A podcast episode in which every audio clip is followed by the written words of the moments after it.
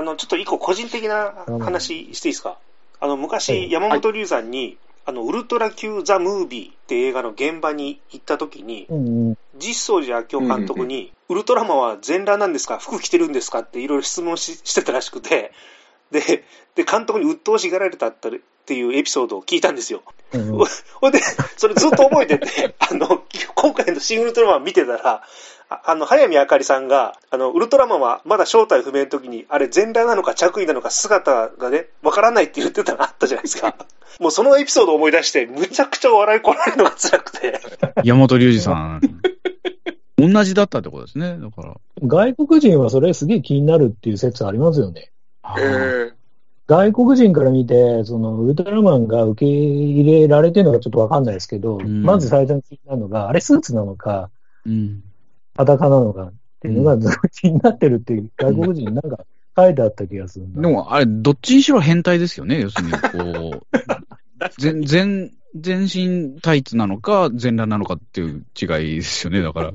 確かに。うん、どっちにしろやばい。た確か、あの、監督は、えーっと、そういう概念を超えているっていう回答してたと思いました。ああ、あああ、光の国から来てるから。あ光の国っていうのもまたやばいですよね。だって、その、捕まった人が言う国のことでしょ？だって。あれですよねドラクエ5ね、光の教団かなんかあありましたもんね。ええあれ、やっぱちょっとやばいんでしょうね、ウルトラマンっていうのは、要するに。ええ どっちにしてもね。どっちにしても。でもあれ子供の頃から見てたら、あそんな裸なのか、あれ服着てるのかとかっていう発想もなく、やっぱ見ちゃってましたね、なんかね、ウルトラマンって。そう思ってました？そんなこと。ちちなみに山本龍さん、あの、あの、実相寺監督に、あの、ウルトラマンってなんで寄り目なんですかって、あれも見えないことにしてくれって、あの、鬱陶しがられてたそうです。ああ。でもやっぱり聞かざるを得ないですよね。だってどう、誰がどう見ても目にしか見えなくなっちゃうし、より目に見えるし、ねえ。なんか苦肉の策だって分かっててないことにしてくださいって言われても、やっぱり、いや、やっぱ王様が裸だったらね、やっぱチンポ出てますよって言わないと、まずいっすよね。だって、うん本当に、しょうがないですよね。以上です。僕はでもあのグレー、あの宇宙人のグレーみたいな感じなのかなって勝手に思ってます。あリトルグレイですか？あの、なんか宇宙人のあるじゃないですか、グレーってはいいう。、はい、グレイっていう。あれみたいな目がでかくて、うん。銀色の宇宙人って、なんか僕はそういうもんなのかなと思って、うん。うん。勝手に解釈します。でもまあ、そうですよね。外星人、エイリアンですからね。あと、ね、見る前思ったのが、あの、毒ままし三太夫さんとか石坂浩二さんとか、ちょっと顔出しすんのかなと思ったんですよ。うんうんああ、なんかそういう有名どころのね、サービスはなかったですね、今回ね。確かにああ、そうですね。そういやなかったです古い古いキャストのそういうのはないですね、確かに。なんかカメオ出演でみたいなのないですね、確かに。人間に興味あるんですかね、庵野監督って。あ あ。科学特捜隊の乗り物とか、科学特捜隊とか、怪獣とか、そういうのにはきっと興味があるだろうし、デザインワークスの。デザインワークスかパンフには、うんあの、うんうんキャスティングに関してはあんまりタッチしてなさそうでしたよ。う。うんん、興味シフトはしていってるんだろうな、というのは、機械とかそういったものを生み出すのも人間であるので、やはりうん、その根本的なものはもう避けて通れないというような、こう、意識はもちろん持ってるんじゃないかなとか思いますけどね。あと、あ、ごめんなさい。シン・ゴジラとかも、基本的には多分自分が撮りたい絵の自分が撮りたいスピード感でセリフを言ってもらって、その俳優の良さをが生きてるかどうかちょっとわからないっていうか、ん。うん。人に興味があるのっていうか、撮りたい絵の方が優先みたいな、う。うんん。ちょっと想像ですけどね。うんでもまあ、多分、どっち優先で言えば絶対絵だと思いますね。う。うんんえーただその、人をまあないがしろにしてるとも言い切れないかなとは、まあもちろん2の次、3の次ぐらいかもしれないですけど。まあ、それはね、やっぱキューブリックもそうですからね。えーもう完全にコマとしか考えてない。キューブリック感ありますよね。だからちょっと。まあ、シンメトリー好きだったりとか、アングルとか、編集とかにやっぱこだわるところ、ちょっとキューブリック感うん感じますね。全部をコントロールしたい感じですよね。うん、うんちゃんとね、自分のね、絵作りというかね。うん。まさにおおっしゃる通り、そうですね。うんうんなるほどね。ホホラー映画とか、もしかしたら上手かもしれないですよね。庵野監督。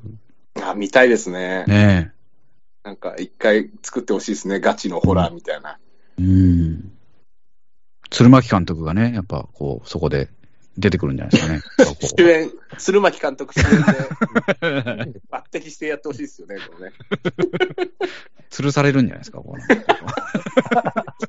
新スイートホームとはどうですか？ああ、怖いな。ねえそれいいですよ、それは。スイートホーム。スイートホーム。スイートホーム自体がね、今もう幻のあのホラー映画になってしまってる。めちゃくちゃ怖かった印象しかないですけどね。古舘一郎が切られるやつですね。切られるとか溶けちゃうんですよね。あ、溶けちゃうんでしたっけ？半半分にね、なっちゃいましたね。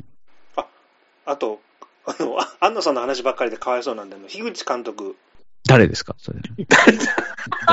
だ誰ですか、誰ですか？誰ですか？太ったおじさんでいるんですけど、うん取ったおじさんとか、本当にひどい。ガメラ、ゴジラ、ウルトラマンっていう三大特撮を制覇してるという、おお。あ、そうか。そうですよね。そう、そう考えればすごいですね。進撃の巨人とかはまあね、忘れてあげようとは思いますけど、ああ、巨人映画も2個撮ってるってことになりますね。すごいですね。そうです、そうです。巨人、うん巨人も2個やってる。おお。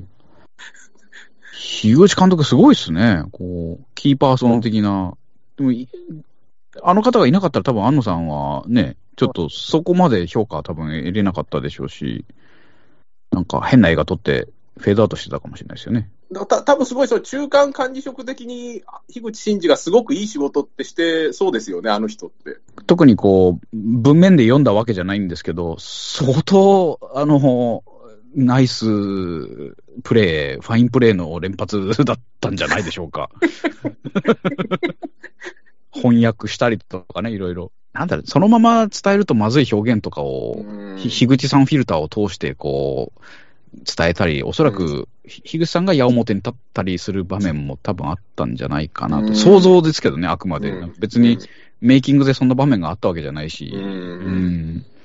なんとなく想像するにそうじゃないかなとはうん。思いますけどね。ああと一個質問なんですけど、テレビ番組、ドラマで、ウルトラマンを作った男たちってあったの、89年ぐらいのドラマ。これ見たえ気がする。ー、あ知らないですね。あの原作は実相寺さんなんですけど、はい。うんあの、三上博史さん主演で、へえ。あの、まあ、ウルトラマンのあの裏話っていうか、あの、メイキングの話をドラマ化したやつで。リアルタイムで見ててすごい面白かったんで、あの、ちょうど今 YouTube 上がってるんで、もしよかったら見ていただければ。ああ、そうなんですか。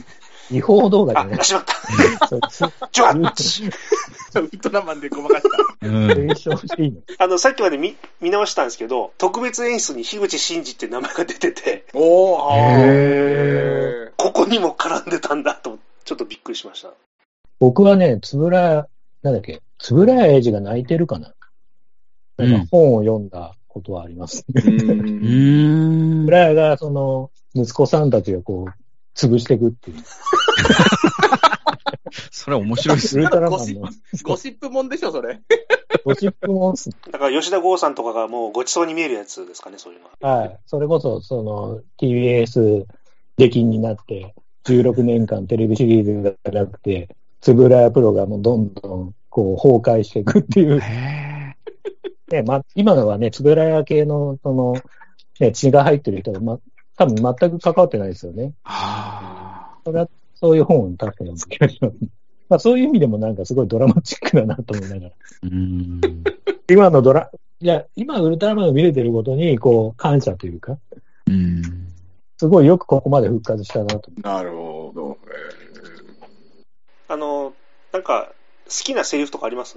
劇中の。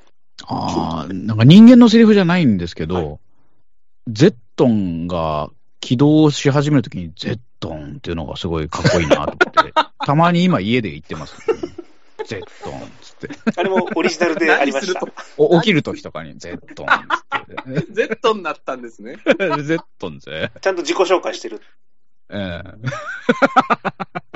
自己紹介。わかりやすいですよね。ゼットンがゼットンっていうっていう。面白いなと。セリフ。僕、そんぐらいかな。家督隊が最初、その自衛隊のところに来て、うんこっからのなんか主導権を私たちが担当しますみたいな言うけど、結局何してるのかよくわかんないから。宣言はすごい高らかに確かに して宣ました。言はすげえなと思ったんですけど、いい結局こういう役に立ってるのがいまいち、そう、かっこいいんですけど、で、みんな納得して、あ、わかりましたみたいな感じなんですけど、結局何、なんかオタクたちがただただ、なんか、怪獣の弱点を言い合ってるみたいな。名前が決まりましたみたいなね。そうそうそうそう、名前決まりました。めっちゃ楽しそうみたいな。なんかよくわかんねえけど、あの辺の説得力って、僕ね、見てるこっちはね、無条件で、あ、すげえんだなと思ってるんですけど。き好きなセリフは、でもあれじゃないですか、やっぱりね、どどうして人間が好きになったんだっていうのは、これはもう超名言ですよね、これね。そうね。これゾフィーです。はい。ゾーフィー、ゾフィー。ゾフィーあそっか。ゾフィー。ゾーフィー。ゾフィーですね。でもあれはオリジナルのものを最終回でも言ってるんですよね。そのそれはゾフィーが。あ、そんなに人間が好きになったのかと人間が好きになった。のかっていうのは確かあるんですよね。僕、あの、予告編にも出てたけど、あの、霞が関の独立グレン隊へようこそ。あおあ、ーあおっっていう僕、ああいうセリフすごい早見さん合ってんなと思うけど。うんうんまあ、シン・ゴジラもちょっとそういうとこあったじゃないですか。あの、はぐれ者チームでみんなで考えるっていう。うんはいはいそうですね。ああいうのがかっこいいなと思って。毎度お邪魔しますみたいなことも言って言ってましたよね。僕一回しか見てないから、ちょっとセリフ曖昧ですけど、自衛隊の人とかが、こう、きっちりやってる中に、こう、ちょっとはぐれ者的な、うんこの、それが許されるチームというか、うんだからすごいキャラクター性出てていいなと僕は思いました。あと、斎藤匠さんの、狭間にいるから見えるものがあるっていうあの一言はいいなって。うん。なるほどね。それが私の好きな言葉です。あ、メメフィラス星人のね、あの、いい いいですよね、あの、こことわざでね。そうですねえーこれは今年の流行語の可能性ありますね、あれね。ちょっとね。うん。あ私の好きな言葉です。私の好きな言葉です。もうツイッターでもね、結構流行ってますよね、今。使ってますよね。あ、そうなんだ。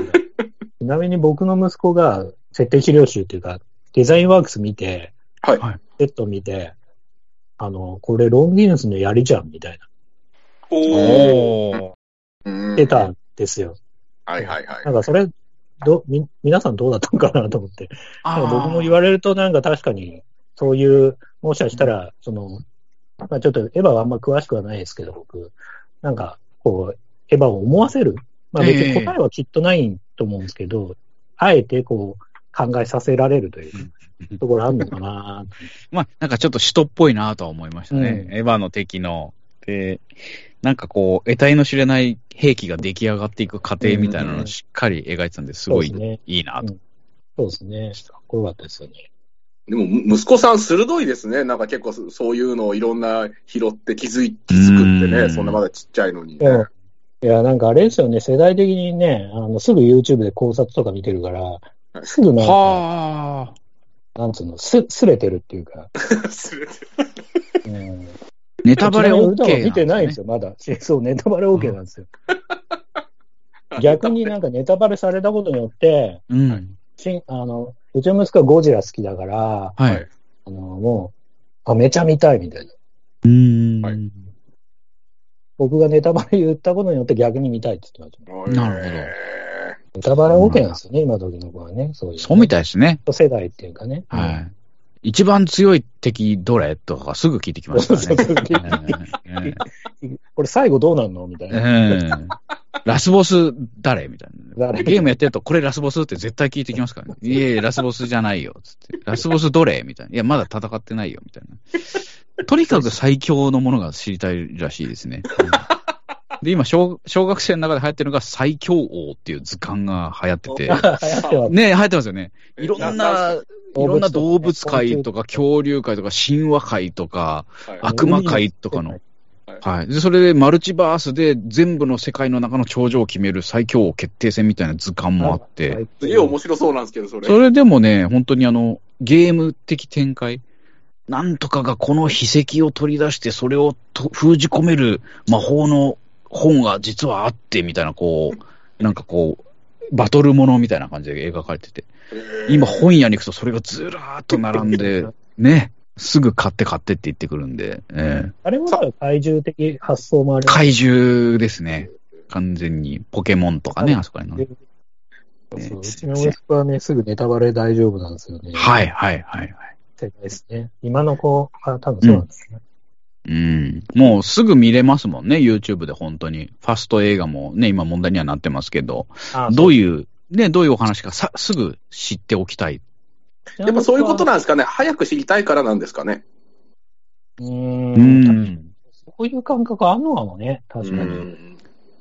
ツールとしてももうちょっと、あの、速度が速いじゃないですか、LINE とかのやり取りとか。うんまあ、我々ももうそのやり取りにちょっと慣れつつあるとは思うんですけど、なんか即レスとか、そういったものにすごく重きを置いて、ツイッターとかでも速報性ありきだったりするんで、同時視聴だったりとか、ちょっと人と時間がずれることに対する、こう、違和感、恐怖感みたいなものは、ちょっとしたら今の子はすごく持ってるのかなっていう気がする。せ先週、よっぽどザトウイチさんにもネタバレしてやるしちゃおうかなぐらいに思ってましたけど、ねザトシさんが息子だったらね、OK だったけど、ね。そうですね。うんもう僕はあの8歳の時に親に猿の惑星にネタバレされたのを未だに根に持ってますからね。あ うわーそれは嫌だあ、なそれはきついっすね。トラウマですね、ちょっとね。あ、あと、主題歌。おー、米津さん。この人すごいですね。全員ギャフンと言わせてますね、なんか。なんか恐ろしく完成度高いっつって、あの、ツイッターでみんな凹んでたんで。あ、歌がです。なんかもう普通だなって思いましたけど。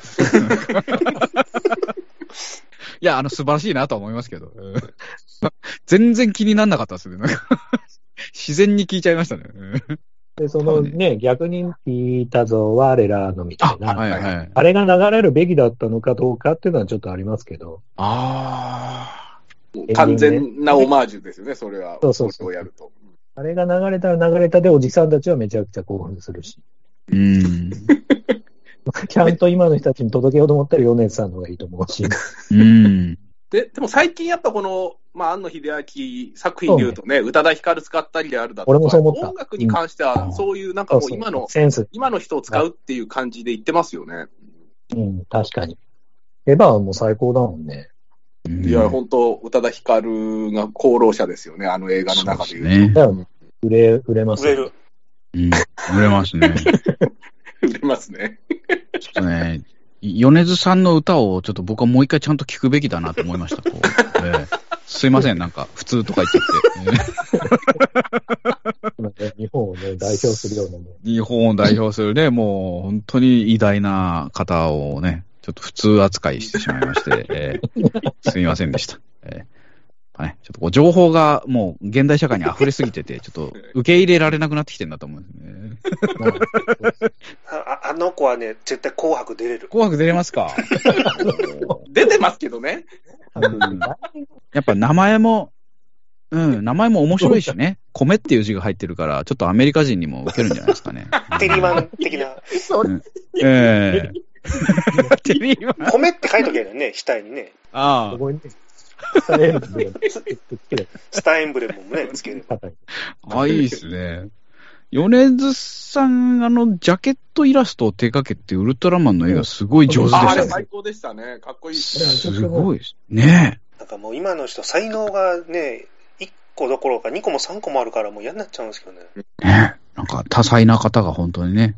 なんか一個のジャンルだけじゃなくていろいろできる感じですよね、なんかね。うん、やっぱりインターネットって本当ちょっとおっかないですよね。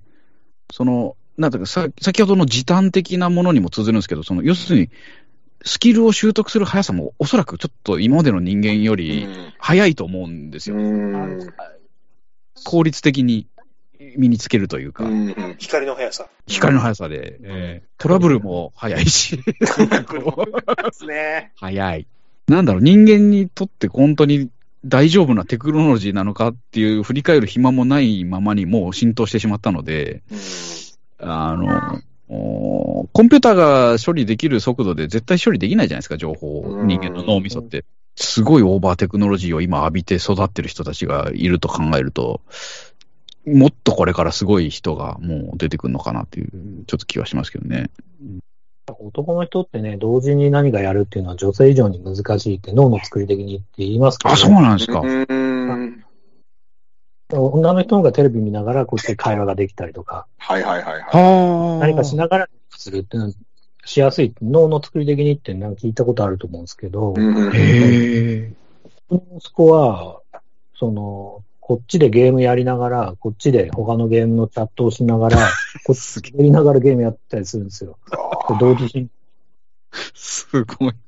今、だから若い人最ってマルチタスクできますよね。そうそうそうそう、マルチタスクができるから、それはそれで忙しくて大変なんだろうなと思っちうゃうけど。ん。あの、正直僕、1回目見たとき情報量多すぎて、話が追いつけなかったんですよ。で、2回見てパンフレット読んで、やっとなんか全体像が分かったっていうか、ザトシさん、そのウルトラマンの話は先に見ていったんですか？それとも後で？後です。うん。多分子供の時見てたんでしょうけども、全部忘れてるんで、うんうんうん。うんあじゃあ、後に理解したってそうです。ことか。うんうんうん確かに、急に見たらわけわかんねえの展開がね、やっぱりちょっとスピーディーではありましたよね。がますよね。シン・ゴジラも早かったっすけど、まあ、セリフがね、わざと早く、こう、うん早送りさせないためとか、あとやっぱりそれに慣れてる人たちに、こう、どんどんどんどんこうついてこいよみたいな感じで逆にリードするような 多分意図があったはずうんですけどね。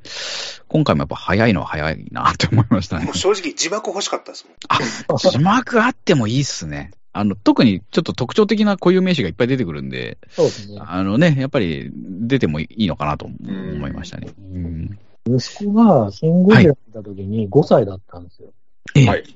で、結構その子供を映画館に連れて行ったら、うんまだ終わんないのとかあるじゃないですか。そういう。はいはいはいあはんまり言わないんだけど、い。うん。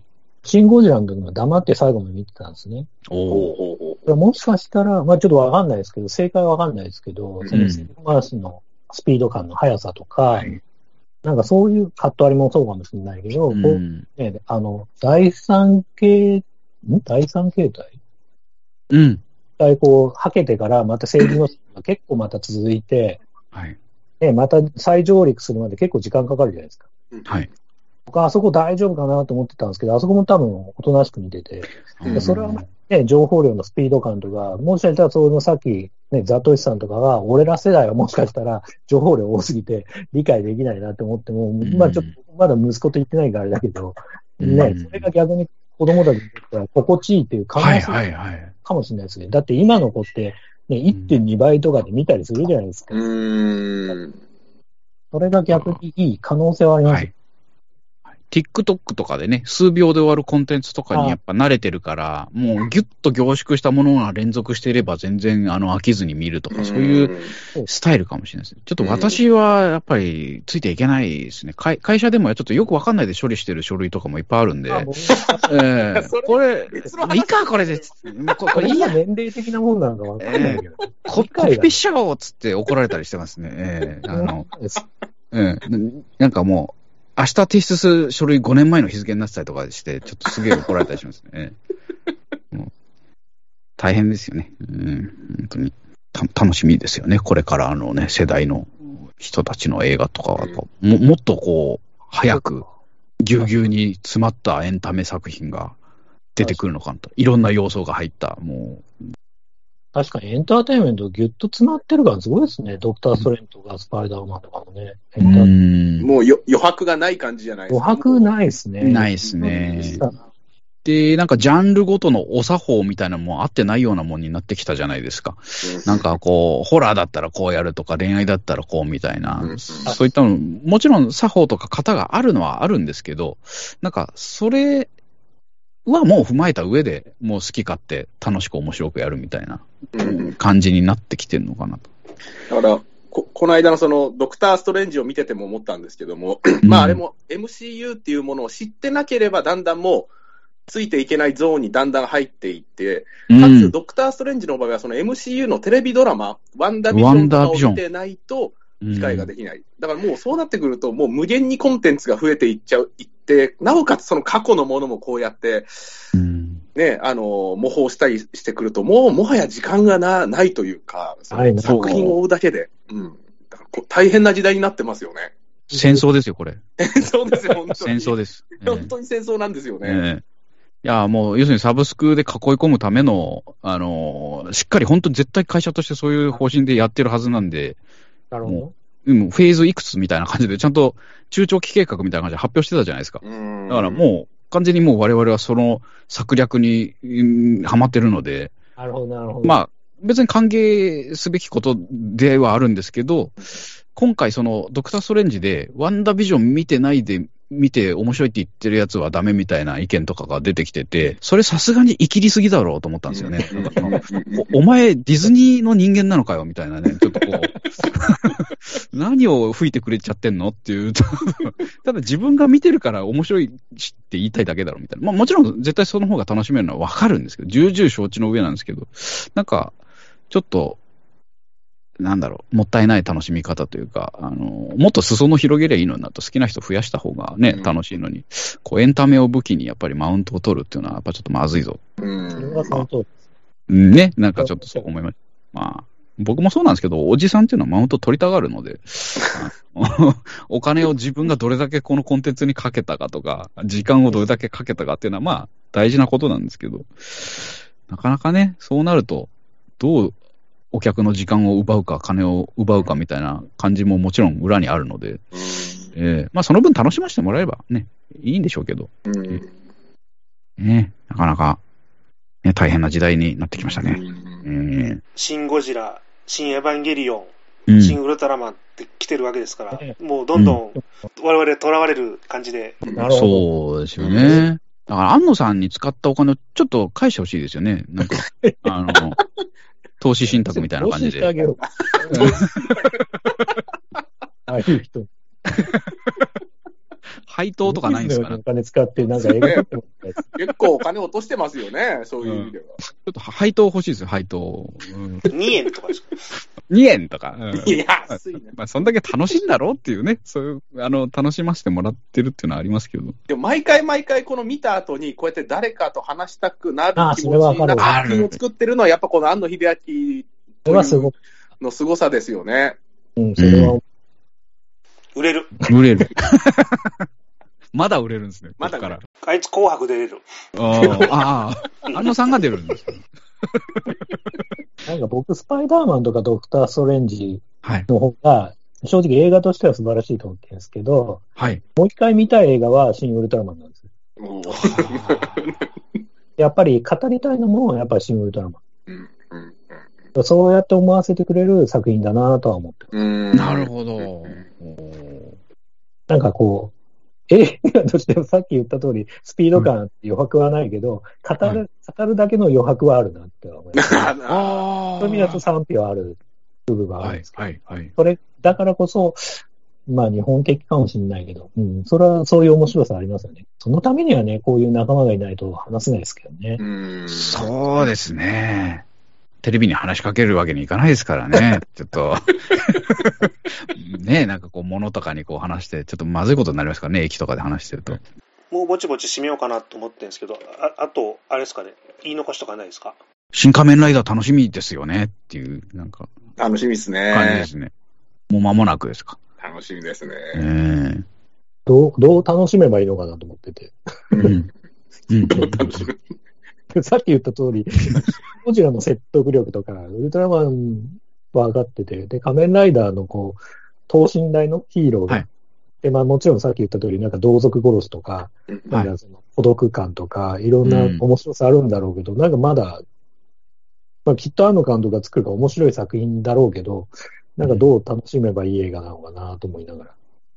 一応でもやっぱ撮るごとに全然ガラッと変えていくじゃないですか。うんだからで、やっぱり作り手として挑戦を絶対入れないと燃えないタイプだと思うんで、うんあの、同じスタイルでは撮らないんじゃないかなと思います。うんねうん。最初に僕も言った通り、シン・ゴジラとシン・ウルトラマンじゃやっぱ違ったし、うん。もうきっと今回うん。違うだろうと。あのーと思います。多分、おそらく同じことやるんだったら撮らないっていうようなタイプじゃないかなとうん思います。ちょっと本当に旗から見ておかしく思われても、あの、新しいこととかやってないことやりたいっていううんタイプかなって勝手に思ってますけどね。うんなるほどうん。そうですね。はい。楽しみです。楽しみで。楽しみですね。また見見たら、新仮面ライダーもね、みんなで話したいですね。あと、そうですね。ドラマも僕もう一回見るんで、もう一回見たらもしかしたら感想全然違うんです。おーあ、それはそれででもちょっと楽しいですね。楽しいですよね。うん進化、進化する。見えてくるものもあるかもしれない。うんはい。あ、これ、今 AV の話しちゃダメですよね。いいんじゃないですか？いいんじゃないですか？いいいいと思います。え、なんなんですか？いやいや、シン・ゴジラのね、パロディで昔あったなって話しようとしたんですけど、あないとちょっとボンぐらい映画館的に閉まんないんじゃないですか？ね、シン・ゴジラのパロディ AV があったんですけど、チンコじらさず中に入れて高飛車女のやりまくり逆塩セックス、略してやり塩作戦っていうタイトルの AV があったんですけど、多分シン・ウルトラマンもターゲットにされるんだろうなって言ってるじゃないですか。むちゃくちゃ好きな人がつけたタイトルですね、その。ですよね。見てる人ですよね、はいちゃんとね。今回の新ウルトラマンみたいにね、作品への愛を感じますね。う確かに。ん。売れ、売れる、そいつ。売れる。多分どう考えても巨大化した女性がっていうパターンになるんだろうなっていう。ありそううん。ありそう。あの、巨大化した女性の AV はね、もうあるっていう、あの、プシコカさんっていう、はいはいあの、ツイッターアカウントの方が、あの、えペプシマンとこの AV 思い出したでーっていうようなツイートされてましたよね。それが、それが新歌の感想。